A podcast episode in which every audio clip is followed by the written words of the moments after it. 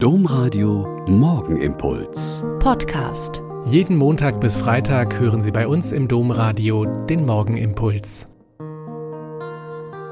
Herzlich willkommen zum Morgengebet. Ich bin Schwester Katharina und freue mich sehr, mit Ihnen auch an diesem Mittwoch in der Weihnachtswoche zu beten.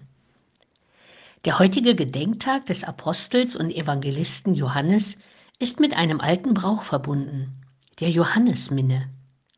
In meinen ersten Jahren im Kloster gab es am Johannistag einen Brauch, den ich nicht kannte und der uns jungen Schwestern ein bisschen komisch und auch witzig, weil eben fremd war.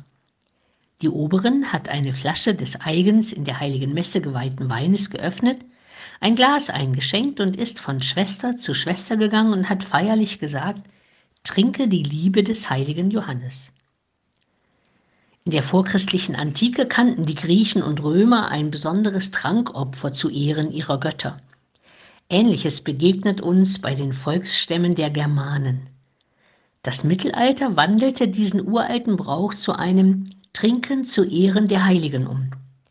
Bis in die jüngere Zeit reichte man in der römischen Basilika San Nicola in Carcere am Tag des großen Volksheiligen Nikolaus Brot und Wein. Die Pilger, die zur Heiligtumsfahrt nach Cornelimünster bei Aachen wallfahrten, erhielten Cornelibrot und Wein. Aber sowohl die Römer als auch die Rheinländer, die in ihrer Mentalität ziemlich verwandt sind, dürften diese Form der Verehrung zu eifrig betrieben haben. In unseren Tagen muss sich der Gläubige an beiden Orten mit dem Brot allein begnügen.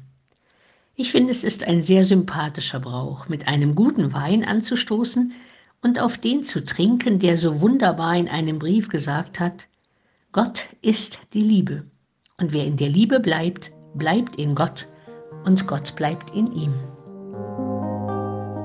Der Morgenimpuls mit Schwester Katharina, Franziskanerin aus Olpe, jeden Montag bis Freitag um kurz nach sechs im Domradio. Weitere Infos auch zu anderen Podcasts auf domradio.de.